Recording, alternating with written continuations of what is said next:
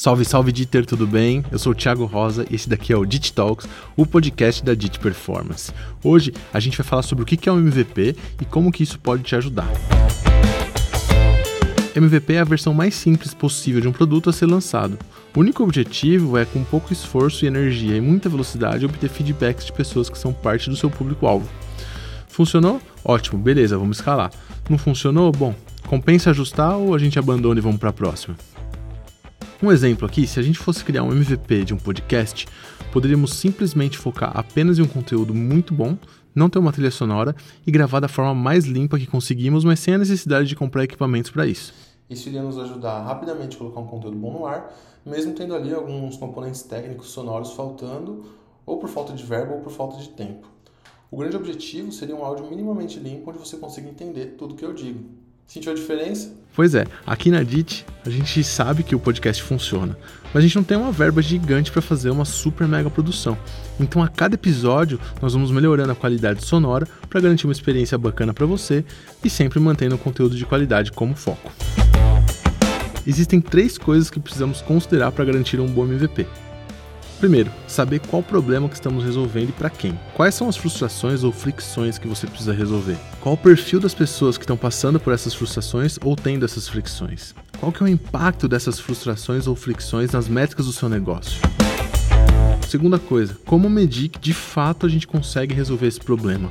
Quais são os indicadores que você vai medir para saber se teve ou não sucesso na solução desse problema?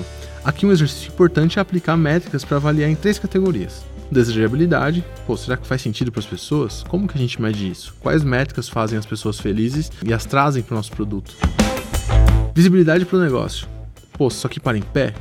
Que vale consultar sua estratégia. Viabilidade para o negócio não é sempre exclusivamente lucro, principalmente se você trabalha em uma grande empresa. Às vezes, o seu MVP pode ser uma forma de facilitar a entrada de novos clientes no seu ecossistema e o lucro vem em outra vertical. Seu MVP pode ser, por exemplo, para facilitar a vida dos seus clientes de transitarem de um produto para outro na sua empresa. Então, embora o lucro seja algo importante, nem sempre é o fator de sucesso de MVP, por isso você precisa pensar bastante.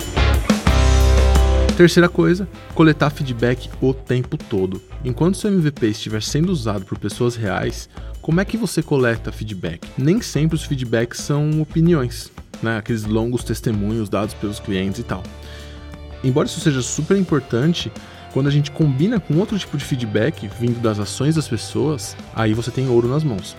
Quais são as microconversões que precisam acontecer até a conversão principal? Tendo essas microconversões mapeadas, você consegue facilmente rastrear e analisar o seu MVP com mais precisão. Um bom MVP é pequeno o suficiente para não precisar de muitas microconversões. Caso contrário, ele vira um produto, não é mais mínimo, né? Precisa ser simples, direto ao ponto. E o que é óbvio, né, gente? Coletar feedback não é algo exclusivo para MVP. É da vida. Quando fazer um MVP? É só para startups? Eu vou começar respondendo essa pergunta do final. Não, não é só para startup. Para qualquer ideia que você tenha para resolver um problema, mas você não sabe que ela vai de fato resolver, você faz um MVP. Para te ajudar na decisão, você pode usar uma escala de quão valiosa você acha que a sua hipótese é versus qual que é o risco que você corre caso ela dê errado. Tudo que tiver um alto valor percebido e um alto risco vale o MVP. Assim você economiza tempo, dinheiro e energia, tanto para fazer para botar rodar, quanto para obter feedback. Agora, qual o cuidado que eu preciso tomar quando eu tiver ou for fazer um MVP? Gente, o principal cuidado é não se apaixonar por esse MVP. Apaixone-se pelo problema que você está resolvendo. Viu que não está funcionando, entendeu o porquê? Hora de fazer uma ideação e partir para a próxima. Seja um incremento no seu MVP ou seja jogar ele fora e começar um do zero. Como que isso pode te ajudar? Básico, você vai economizar tempo, esforço e energia para descobrir se o seu produto tem potencial ou não. E o que você precisa fazer para dar o próximo passo. É isso que o MVP te ensina. Ó, oh, uma coisa super importante para você ter na cabeça. Um MVP não é um protótipo. Tem muita gente que confunde esses dois conceitos. Um protótipo, ele é basicamente um rascunho. Mesmo que ele tenha uma alta fidelidade, você consiga clicar, você consiga ver animações, você consiga navegar, ele não passa de um rascunho. Um MVP, ele funciona e está pronto para ser publicado no mercado. E agora pensando nas pessoas que vão usar o seu MVP, gente, basicamente ele tem que ser alguma coisa que seja fácil de usar, e que não quebre, e que não dê pau, que não, não bugue, saca? Então se você estiver fazendo um MVP digital, pensa nisso. A jornada que você criou, a navegação que você criou, ela faz sentido? Ela não tem algum ponto que não tem saída? Um MVP com bug não é um bom MVP. Ó, oh, ó que legal, eu separei para você quatro tipos de MVP que você pode explorar. Quatro formas de fazer um MVP. Tem o MVP mágico de Oz, ele é metade manual e metade para valer, ou seja, metade automatizado, e a funcionalidade principal depende de pessoas e não é automatizada. Dessa forma, você consegue criar e adaptar a experiência de forma muito fácil e somente produzir em escala aquilo que você tem certeza que funciona, ou somente automatizar aquilo que você tem certeza que funciona tem um MVP hum, bricolagem, aquele que você faz 100% do MVP só com serviços e plataformas já existentes.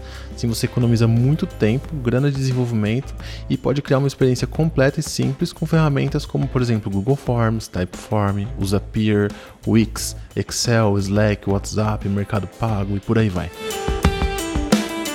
Tem um MVP que eu vou chamar de zelador. Ele é 100% manual sem nenhum sistema funcionando por trás, onde você aprende quais etapas estão mais maduras para você criar um processo autônomo com tecnologia.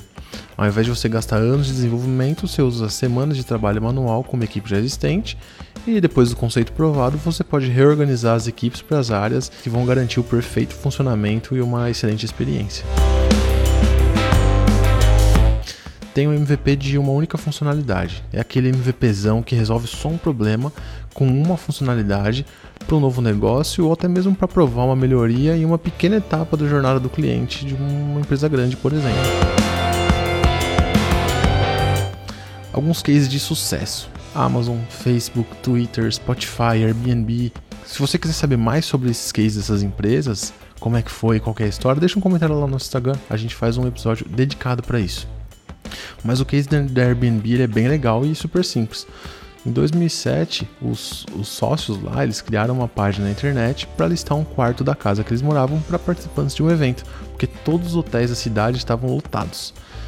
Após conseguir três clientes e precisamente 240 dólares, veio a ideia de escalar um serviço desse tipo. Na época não tinha filtro, pagamento online nem nada tudo feito no estilo mágico de Oz, onde o anúncio era feito via internet, porém todo o serviço se concretizou de forma não automática.